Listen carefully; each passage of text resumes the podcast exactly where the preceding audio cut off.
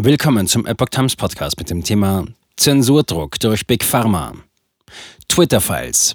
Große Impfstoffhersteller bedrängten Twitter, um Aktivisten zu zensieren, die sich für generische Impfstoffe einsetzten. Ein Artikel von Bill Pan vom 18. Januar 2023.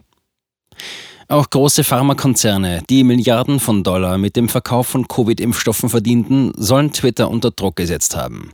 Sie wollten Aktivisten zensieren, die sich für die Weitergabe von Wissen zur Herstellung generischer Impfstoffe einsetzten, so der neueste Eintrag in den Twitter-Files.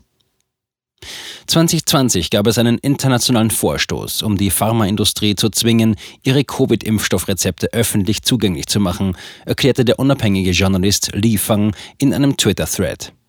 Damit sollten Länder mit niedrigem Einkommen selbst generische, kostengünstige Impfstoffe herstellen können. Die Impfstoffgiganten sahen in der Pandemie eine Gelegenheit für noch nie dagewesene Profite, sagte Lee. Jede Bemühung um eine gemeinsame Nutzung des geistigen Eigentums an Covid-Therapeutika und Impfstoffen stand dem im Wege. Um die Verbreitung des Aufrufs zu begrenzen, reagierten sie mit einer massiven Lobbyarbeit. Zensurversuche durch Big Pharma. BioNTech, das den Covid-Impfstoff von Pfizer entwickelt hat, übte direkten Druck auf Twitter aus, um Konten zu zensieren, die nach generischen, kostengünstigen Impfstoffen fragten, schrieb Fang.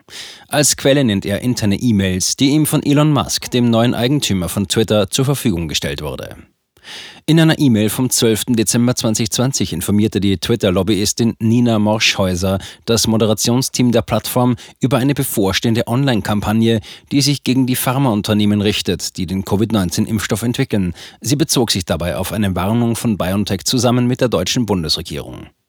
Laut Morschhäuser warnten die Behörden vor schwerwiegenden Folgen der Aktion. Es sei mit Beiträgen und einer Flut von Kommentaren zu rechnen, die gegen die AGB verstoßen könnten, sowie mit der Übernahme von Nutzerkonten. Insbesondere die persönlichen Accounts des Managements der Impfstoffhersteller sollen im Visier sein. Demnach könnten auch Fake-Accounts eingerichtet werden, heißt es in der E-Mail. Morschhäuser leitete auch eine E-Mail eines BioNTech-Vertreters weiter, der Twitter bat, Beiträge von Aktivisten zu verstecken, die eine faire Verteilung des Covid-19-Impfstoffs fordern. Im Rahmen der Online-Kampagnen gibt es zum Beispiel Aufrufe, BioNTech und unsere Geschäftsführer über soziale Medien zu kontaktieren, schrieb Jasmina Alatovic von BioNTech in der E-Mail. Könnten Sie uns helfen, unseren BioNTech-Twitter-Account am Sonntag für zwei Tage zu verstecken, damit Kommentare und ähnliches nicht mehr möglich sind? In ihrer E-Mail an Twitter nannte Marschhäuser speziell die Firmenkonten von Pfizer, BioNTech, Moderna und AstraZeneca, die Twitter ihrer Meinung nach inmitten der Aktivistenkampagne im Auge behalten sollte. Erschwingliche Medizin nicht erwünscht. Sie bat Twitter auch, die Hashtags People's Vaccine und Join CTAP zu überwachen. Erstere bezieht sich auf die People's Vaccine Alliance, eine linke Aktivistengruppe, die einen gerechten Zugang zu Impfstoffen für weniger entwickelte Länder fordert.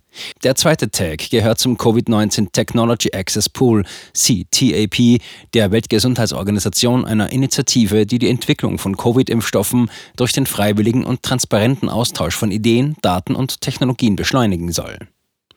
Es ist nicht klar, welche Maßnahmen Twitter letztendlich auf diese spezielle Anfrage hin ergriffen hat, schreibt Fang. Mehrere Twitter-Mitarbeiter merkten in späteren Nachrichten an, dass dieser Aktivismus keinen Missbrauch darstelle, aber das Unternehmen überwachte weiterhin Tweets.